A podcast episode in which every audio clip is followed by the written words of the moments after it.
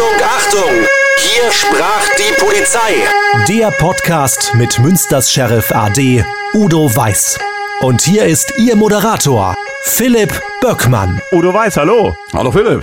Heute eine ganz besondere Folge. Es ist die 50. Ja, wer hätte das gedacht? 50 Folgen, das ist schon ein, äh, ja, schon ganz schöner, ganz schöner Marathon. Hättest du denn zum Start gedacht, dass wir irgendwann mal bei Folge 50 sind? Nein, also ich äh, hätte das ganz anders eingeschätzt. Finde das aber toll, auch die vielen positiven Rückmeldungen, die wir bekommen haben, so dass man äh, erkennen kann, das ist nicht irgendwie nur Selbstzweck, sondern äh, das äh, unterhält die Menschen, bringt sie zum Nachdenken. Und viele junge Kollegen, wie wir ja gehört haben, motiviert es auch und äh, das freut mich enorm. Und interessant ist wirklich, äh, wir verfolgen ja immer diese Download-Zahlen, wie oft Folgen heruntergeladen werden, wie oft sie gehört werden. Das äh, viele erst mit der Zeit auf den Podcast aufmerksam werden und auch jetzt immer noch Menschen ganz frisch auf den Podcast aufmerksam wurden und dann sich durchhören von Folge 1 äh, bis irgendwann Folge 50. Also ganz interessant, wie das doch Kreise zieht. Ja, das ist richtig. Und es ist auch äh, für mich interessant, äh, je nachdem, wo ich dann mal hingehe, hinkomme, bei kleineren Veranstaltungen dann auch, wo Menschen dann da sind, die einen noch gar nicht kannten. Und plötzlich wird man angesprochen und äh, dann heißt es, äh, sind Sie der Udo Weiß mit dem Podcast? Ich sage, ja, ganz genau. Ja, super. Und äh, das ist schon interessant. Also auf die nächsten 50 Folgen würde ich sagen, Udo. Auf die nächsten 50 Folgen. Und zur Feier des Tages, zur 50. haben wir einen Gast, Udo. Wer ist es denn? Ja, das ist ein äh, ganz äh, lieber äh, Kollege von mir, den ich immer sehr geschätzt habe und wir haben vieles zusammen aufgebaut. Das ist äh, Winfried äh, Assoff, seines Zeichens erster Polizeihauptkommissar und war verantwortlich für das Fahr- und Sicherheitstraining äh, der Polizei NRW und äh, das haben wir gemeinsam doch ganz wesentlich mit aufgebaut. Ja, Winfried, hallo. Hallo, erstmal noch die beiden. Herzlichen Dank, dass ich hier sein darf, Philipp und Udo. Und vor allen Dingen herzlichen Glückwunsch äh, für den Erfolg, den du gerade auch nochmal beschreiben konntest. Die 50. Folge, das ist nicht einfach zu meistern. Aber in der Polizei und auch in seinem Erfahrungsbereich gibt es ja nun Themen ohne Ende. Und wenn man das den Menschen draußen mitteilen kann, sie erfreuen sich daran, und kriegen ein bisschen besseren Einblick in das, was wir alles so machen. Ist doch eine tolle Sache. Winfried, heute geht's ja um das Fahr- und Sicherheitstraining. Wie sind denn diese Trainings überhaupt seinerzeit entstanden? Also das äh, hat sich ja irgendeiner mal ausgedacht, dass sowas doch eine tolle Sache wäre, das mal zu üben. Ja, die Sache ist daraus entstanden, weil es in der Polizei früher etwas derartiges gar nicht gab. Es gab natürlich eine klassische Fahrausbildung zum Erwerb der Fahrerlaubnis, ganz normal. Und die wurde auch sehr extensiv und sehr gut durchgeführt. Mit schon polizeispezifischen Ansätzen. Der eigentliche wirkliche Auslöser für die Auftragsvergabe, dieses Fahren- zu entwickeln, war das Geiseldrama in Gladbeck. Die Nachbereitung dieses Geiseldramas hat unter anderem dazu geführt, dass man festgestellt hat, dass im Bereich des Umgangs mit Fahrzeugen, der Koordination mit Fahrzeugen und so weiter, Spezialeinheiten, mehr getan werden muss. Damit solche Dinge, die dann am Ende beim Zugriff gewesen sind, nicht mehr passieren können oder sollen. Und dadurch ist der Auftrag entstanden, 1988. 1989 ist der erste Erlass ins Land gegangen vom Innenministerium bemerkenswerterweise mit folgender Auftragslage. Die Einrichtung eines Fahr-, Schleuder- und Hochgeschwindigkeitstrainings. Das ist schon die Prägung einer Intention. Und diese Intention haben wir aufgenommen, dadurch das Kürzel heute noch, allerdings mit einer anderen Begrifflichkeit, weil man durch Begriffe und Worte Intention steuert. Die Denkwelt wird angeregt. Wir lehren das Fahren unter dem Aspekt der Sicherheit äh, und das mit kontinuierlichem Training für unterschiedlichste Zielgruppen. So ist das damals entstanden. Und den Auftrag habe ich bekommen. Äh, wie bist du denn da überhaupt reingeraten? Hat man gesagt, komm, das macht der Winfried oder hast du dich da aktiv beworben oder wie, wie lief das alles? Im Nachhinein muss ich sagen, war äh, ein glücklicher Umstand. Ich hatte mich bei der Höheren Landespolizeischule damals für die Tätigkeit eines Lehrtrainers integrierte Fortbildung beworben. Dazu war ich wahrscheinlich damals auch nicht in der Lage, weil ich war Dienstgruppenleiter in Reda Wienbrück. Das heißt also immer nach vorne Gas geben und diese Art des Umgangs, die man da so pflegte, das war noch nicht mein Ding, hat sich aber später entwickelt. Und zufällig saß ein Verantwortungsträger mit in dieser Prüfkommission und hat mich in meiner direkten und resoluten Art und Weise kennengelernt und er hat gesagt, ich hätte da eine andere Aufgabe, wo ich genau so einen brauche, der Gas gibt. So ist das entstanden. Udo, wie seid ihr denn in Kontakt äh, gekommen? Wann habt ihr euch kennengelernt? Ja, das kann ich jetzt äh, gar nicht mehr sagen, welches Jahr das letztlich war, aber ähm, für mich war es so, dass äh, Winfried dann ja dieses Fahr- und Sicherheitstraining etabliert hatte, schon bei der damaligen HLPS, die dann zuständig war, muss man immer wieder sagen. Das heißt und hieß damals äh, Höhere Landespolizeischule, später Institut für Außenfortbildung. Ähm, das ist aber keine Schule im klassischen Sinne, sondern es wurde dort äh, nur Fortbildung, Beratung und Unterstützung durchgeführt. Und das für das ganze Land Nordrhein-Westfalen. Und äh, insofern hatte äh, Wilfried dort schon die Basis gelegt. Ich bin dann später äh, dienstlich versetzt worden, habe die Abteilung Fortbildung übernommen und äh, da sind wir beide dann zusammengekommen und haben überlegt, wie sieht die weitere Entwicklung aus, was ist zu tun. Und äh, da ist es natürlich eine äh, wesentliche Aufgabe, Führungskraft in meiner Position, äh, sich schlau zu machen. Was äh, wird gemacht? Wie wichtig ist das, die richtigen Argumente zu finden, um dann letztlich auch gegenüber der Politik auch Kosten und Rahmenbedingungen durchzusetzen? Und äh, insofern hat mich das sehr überzeugt, das Engagement überzeugt, das Programm überzeugt, die Inhalte überzeugt und äh, dann mussten Rahmenbedingungen geschaffen werden und die haben wir dann aufgebaut. Und äh, Winfried hat dann mehr und mehr die Inhalte verfeinert. Das heißt, Winfried, ähm, es ging darum, äh, Polizistinnen und Polizisten in Sachen Fahr- und äh, Sicherheit zu trainieren. Ja, die äh, Schwerpunktzielgruppe war in der Ausgangssituation, äh, waren die Spezialeinheiten in Nordrhein-Westfalen. Das sind ja letzten Endes äh, die Polizeibeamten, die am Ende unserer Leistungskette auch das Gewaltmonopol des Staates durchsetzen können müssen. Denn wenn wir das nicht mehr können oder wenn die das nicht mehr können, dann hat ja die andere Seite gewonnen. Und das ist sicherlich etwas, was wir nicht wollen. Nur mussten die Kompetenzen in diesem Bereich stärker strukturiert werden, äh, stärker weiterentwickelt werden. Und das mit einem landeseinheitlichen Konzept. Bis dato hat jede Spezialeinheit schon in ihrem inneren Bereich etwas derartiges gemacht. Aber in der Koordination untereinander gab es dann dort möglicherweise auch schon mal Defizite. Und das zu koordinieren, das aufzubauen, pädagogisch aufzubauen, äh, das war meine Aufgabe. Ich war 1990, habe ich diese Aufgabe übernommen, war ich ganz alleine. Und erst zwei Jahre später habe ich einen zweiten Mitarbeiter bekommen. Unter anderem auch auf gutes andere hatten von Udo Weiß. Das waren bereits die ersten super Kontakte. Ja, und mit dem Partner zusammen habe ich dann diese ersten Schritte getätigt. Wir haben getrainiert zuerst auf einem äh, Flugplatz im Aachener Raum, der wird heute auch noch betrieben und alles andere hat sich dann entwickelt. Und das konnte sich nur entwickeln, erstens, weil wir Herzblut investiert hatten, weil wir uns selbst stark weiterentwickelt haben in der Interaktion mit anderen, zum Beispiel mit der Wissenschaft und natürlich auch mit der führungsorientierten und leistungsorientierten Unterstützung durch die Kollegen, die zum Schluss immer die Kontakte haben zu anderen Behörden, äh, in das Finanzwesen hinein äh, die entsprechenden Verhandlungen führen kann mit der Verwaltung und all die ganzen Dinge. Wenn Udo Weiß nicht gewesen wäre, hätten wir zum Beispiel das, Trainings das Trainingszentrum Everswinkel nie gekriegt. Ist einfach so. Everswinkel, äh, hier bei uns im Münsterland, ein Trainingszentrum, besteht bis heute. Ja. Ähm, wie war da der Aufbau? Ähm, ich meine, das äh, hat wahrscheinlich auch ein bisschen äh, Kraft gekostet, dass man sagt, oh, wir hätten das gerne hier bei uns im Münsterland und nicht irgendwo im Rheinland. Also der Winfried hat es eben schon angedeutet und äh, das war häufig so innerhalb auch unseres Hauses, der Abteilung, dass man gesagt hat, Mensch, die haben alle einen tollen Job, die Trainer und äh, machen Fahr- und Sicherheitstraining und äh, super. Man muss dabei wissen, dass äh, sie dann auf dem Flugplatz unten in der Eifel waren und äh, dann auch 14 Tage von der Familie weg. Und das bei Wind und Wetter stand man draußen. Das war gar nicht so toll, sondern da musste schon wirklich Knochenarbeit geleistet werden. Und insofern brauchten wir ein eigenes Trainingszentrum und das war schwierig zu beschaffen.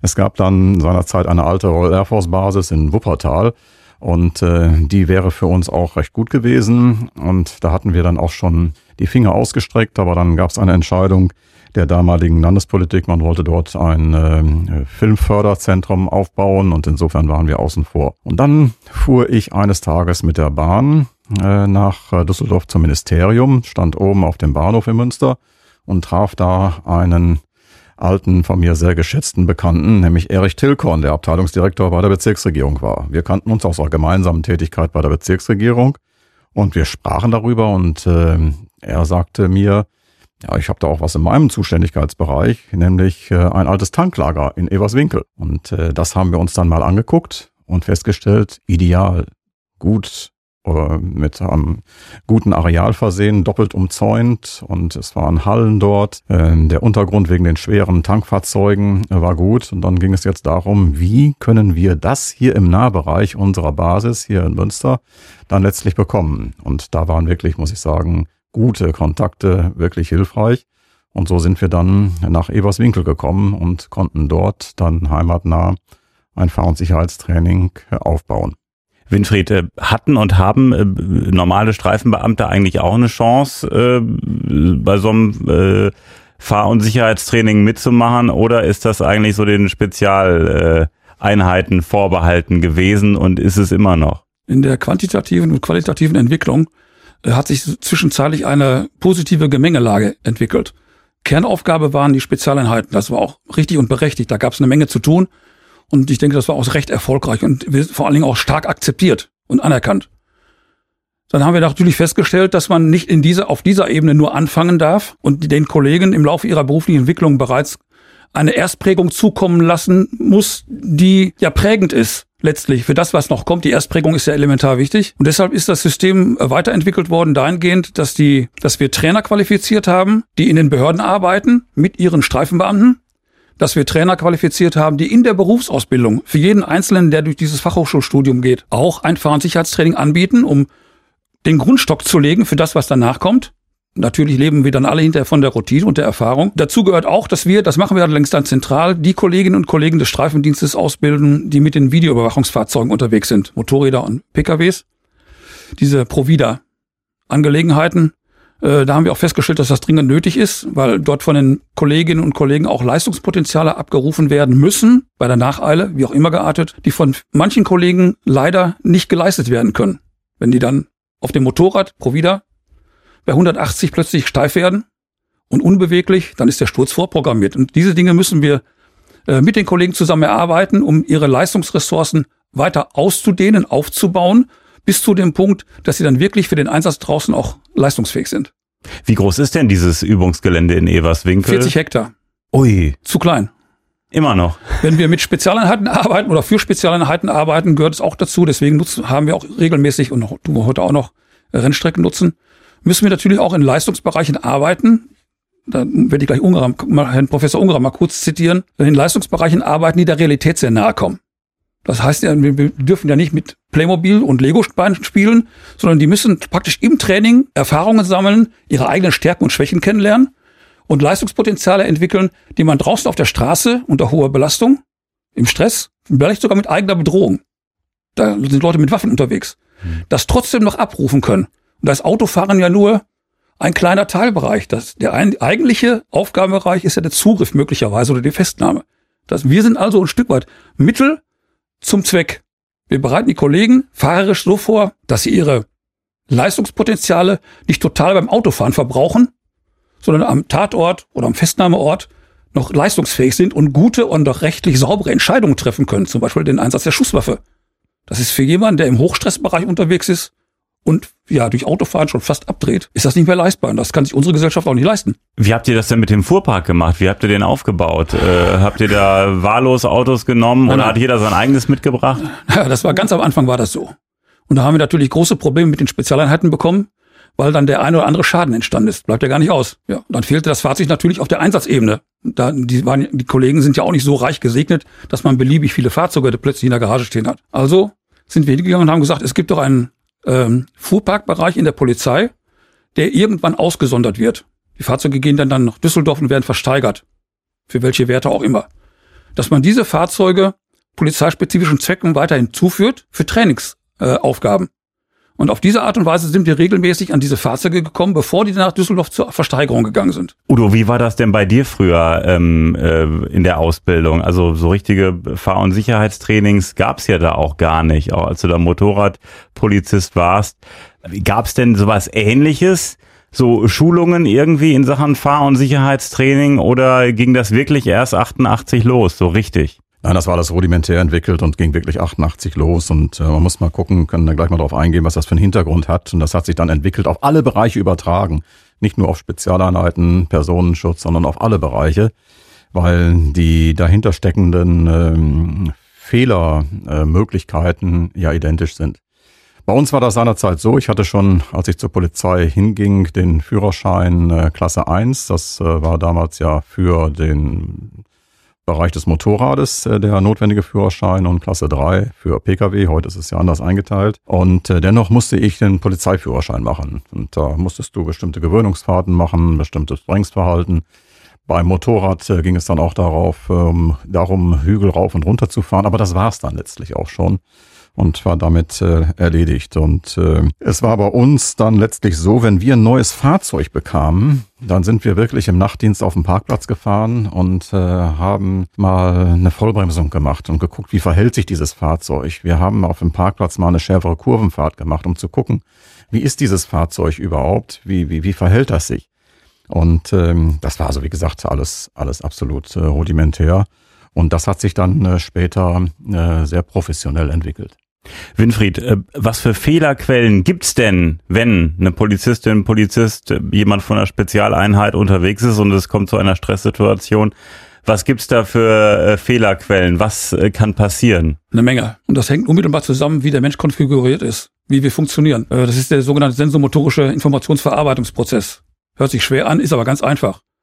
Wir können nur das entscheiden im Kopf, was wir möglicherweise sehen oder hören oder durch Tasten wahrnehmen und das dann möglicherweise hinterher, wenn wir uns richtig entschieden haben im Kopf, auch in eine motorische Handlung umsetzen, lenken, bremsen, die ganz normalen, einfachen Dinge. Nur das, was ich nicht sehe, weil ich zum Beispiel hochbelastet oder abgelenkt bin, was ich nicht sehe, kann ich meinem Gehirn nicht zuführen im Sinne einer Entscheidung. Und demgemäß kommt auch keine motorische Handlung hinterher raus. Ich mache mal ein Beispiel, wie so ein Fehler teilweise passiert. Wir haben ein Auswahlverfahren angesiedelt, um neue Trainer zu gewinnen. Dazu gehörte auch das Durchfahren von unterschiedlichen Parcoursstrukturen, unter anderem ein Slalom. Ich würde heute sagen, aus unserer Sicht alles easy. So.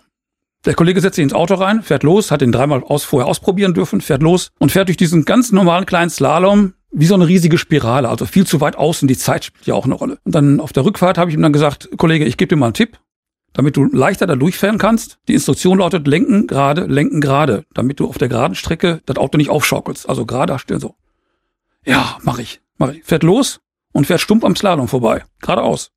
Und warum? sagt der Herr, ich habe nur an dich gedacht, weil du gesagt hast, lenken gerade, lenken gerade. Er hat aber das nicht mehr in einen mentalen Befehl umsetzen können, geschweige denn in eine motorische Handlung.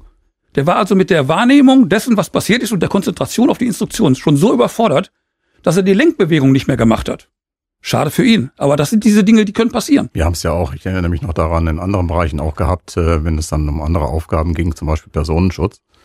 Und äh, dann haben wir Fahrfertigkeiten trainiert und Personen mit einer Maschinenpistole am Straßenrand hingestellt. Und dann gab es Kolleginnen und Kollegen, die haben die gesehen. Es gab auch welche, die haben die gar nicht wahrgenommen. Und äh, das beschreibt genau dieses, äh, was im Hintergrund abgeht, was Winfried beschrieben hat. Das haben wir im normalen Straßenverkehr, erleben wir das tagtäglich. Also man kann es ganz einfach sagen, wie häufig ist uns das äh, geschehen im Bereich der normalen Streifenfahrt. Man sieht, jemand fährt bei Rot über die Ampel, man hält den an und der sagt hinterher, das war nicht rot, da war nicht mal eine Ampel. Und man muss äh, mit ihm zurückfahren und die Ampel ihm auch zeigen, weil die gar nicht mehr wahrgenommen wird. Und ähm, das liegt einfach ähm, an den Fehlerquellen, die sich dann bei uns selber im Kopf abspielen wir spüren einen Reiz und dann kommt eine Informationsaufnahme, eine Informationsverarbeitung, die wird beeinflusst durch die Aufmerksamkeit, durch das, was Winfried eben mit dem sensorischen Register schon beschrieben hat, das Arbeits-Langzeitgedächtnis.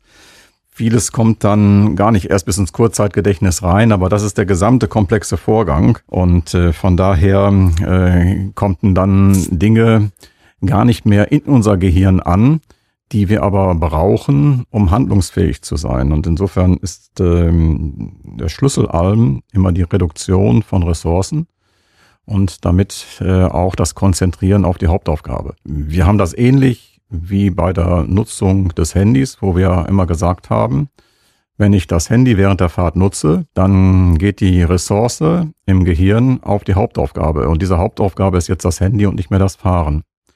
Und insofern ist äh, der, der Schlüssel für alles, äh, für ein sicheres Fahren im Straßenverkehr und erst recht auch dann im Hochgeschwindigkeitsbereich äh, die Ressourcenschonung. Und wenn wir uns jetzt einmal mal überlegen, äh, wie sieht das aus, wenn ein Kollege eine Einsatzfahrt hat, eine ganz normale Einsatzfahrt. Äh, man fährt los und äh, man hat dann ähm, äh, das Horn, das viel zu leise ist bei uns. Das gibt eine trügerische Sicherheit. Ich habe immer mal auch angestoßen, das Horn lauter zu machen. Das geht. Ich habe mit den Leuten auch gesprochen des Herstellers. Das kann man lauter machen, aber aus Umweltschutzgründen hat man das gedeckelt.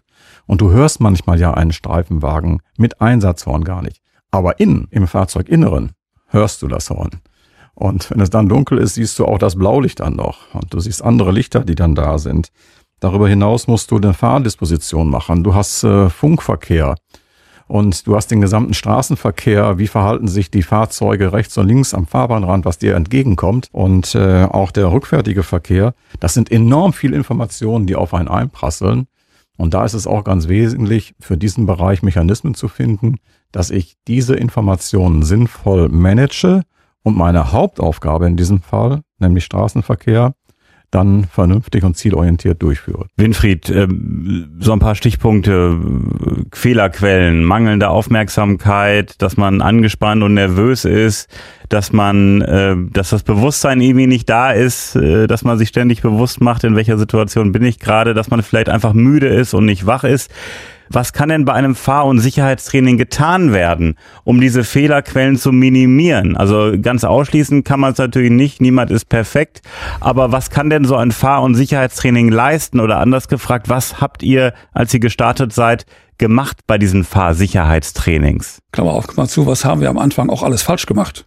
Ja. Bis dass sich nachher diese wissenschaftliche Qualität bei uns auch eingenistet hat und bei den, in den Köpfen der Trainern festgesetzt hat, Ich die kann mir dann auch- pädagogisch transportiert werden müssen. Ich kann mir auch vorstellen, erstmal war vielleicht so dieser Ansatz halt hier wie so ein Rallye-Fahrer, äh, dass äh, die äh, es schaffen, so einen Slalom irgendwie zu umfahren, äh, ohne dass hinterfragt wurde, was da noch mit zusammenhängt, die, wie der Mensch drauf ist, ob der jetzt müde, wach ist, angespannt ist, ähm, was der für ein Bewusstsein haben muss, dass einfach so eine, dass vielleicht, als es losging, ich kann mir das nur vorstellen, dass so ein bisschen gedacht wurde, jo, wir trainieren einfach mal, äh, wie derjenige fährt, ob der sicher im Auto ist. Das gehört alles zusammen. Das gehört Ja. auch dazu. Auch der Spaß an der Sache gehört dazu. Auch die Entwicklung von hohen Fehlerquoten oder Fe Fehlerquellen. Das gehört alles dazu, damit daraus diese Erkenntnisprozesse überhaupt erstmal an anwachsen. Deswegen war es zum Beispiel auch völlig unbenommen, dass man die Kollegen sich erstmal hat motorisch austoben lassen. Ne? Natürlich hat das auch Spaß gemacht. Sie haben aber auch gleichzeitig gemerkt, dass ihre Fehlerquote beim dritten und vierten Umlauf höher wurde, weil sie ihre Risikopotenziale höher geschraubt haben, weil sie glaubten, sie konnten es. Ne? Sie haben die Risikopotenziale höher geschraubt. Dann muss man die Kollegen durch eine entsprechende Moderation wieder runterholen, sie auf die eigentliche Aufgabe orientieren und dann durch eine gute Moderation, durch das Schaffen von Bildern aus der Wirklichkeit, aus dem tatsächlichen Einsatzbereich, dieses Verantwortungsbewusstsein erhöhen, auch steuern, damit sie die Ernsthaftigkeit dieser Aufgabe jetzt auch wirklich für sich reklamieren und stärker anfangen, nicht nur emotional überhängig zu reagieren, sondern über sich selbst und ihre Kompetenzen nachzudenken. Das heißt nicht, dass sie jetzt sich als schwach fühlen sollen, sondern sie müssen sich einfach selber durch dieses Nachdenken professionalisieren, auch Selbstverantwortung übernehmen. Dazu gehört auch Fehlervermeidung. Immer mit dem Gedanken, dass das, was wir da so machen, eigentlich nur ein kleines Mittel für den Zweck ist, nämlich am Einsatzort oder am Unfallort oder wo auch immer gute Polizeiarbeit leisten zu können. Habt ihr das mit den Jahren erst erarbeitet? Ja, ich bin ganz normaler Polizeibeamter gewesen, Gott sei Dank. Sieben Jahre Dienstgruppenleiter im Kreis Gütersloh, hunderte von Einsatzfahrten gemacht. Und dann gang bei uns in der Dienstgruppe galt der Spruch, jeder macht aus einem VW Käfer einen guten Rennwagen. Völliger Quatsch, völlig unprofessionell. Aber die Kollegen da erstmal hinzukriegen, sich selbst zu reflektieren und dann mit einem pädagogisch aufgebauten Programm wissenschaftlich unterstützt, das war elementar wichtig. Aber ähm, die ersten Fahrsicherheitstrainings, die waren, glaube ich, noch nicht so pädagogisch. Nein, also meine Steuerungsverantwortung, äh, war Führungsverantwortung war das. Meine Führungsverantwortung war maßgeblich, mich mit den Kollegen, die damals noch Fahrlehrer waren, einige sind auch später Trainer geworden, dann bedurfte es einer besonderen Qualifikation, auch teilweise von ihrem hohen Ross runterzuholen. Auf den Boden der Tatsachen und diese, diesen, diese pflichtorientierte Strategie zu implantieren, wofür machen wir das? Warum machen wir das? Wenn ich einen Fehler, ich zitiere mal Ungerer, Fehler in der Außenfortbildung zu führen zu Fehlern im Einsatz. Professor Ungerer war einer, der uns maßgeblich unterstützt hat. Den Kollegen deutlich zu machen, dass wenn sie im pädagogischen Prozess gravierende Fehler bei den Teilnehmern machen, kann das für den Teilnehmer im Einsatz, wenn er diesen Fehler dort möglicherweise wiederholt, tödlich enden.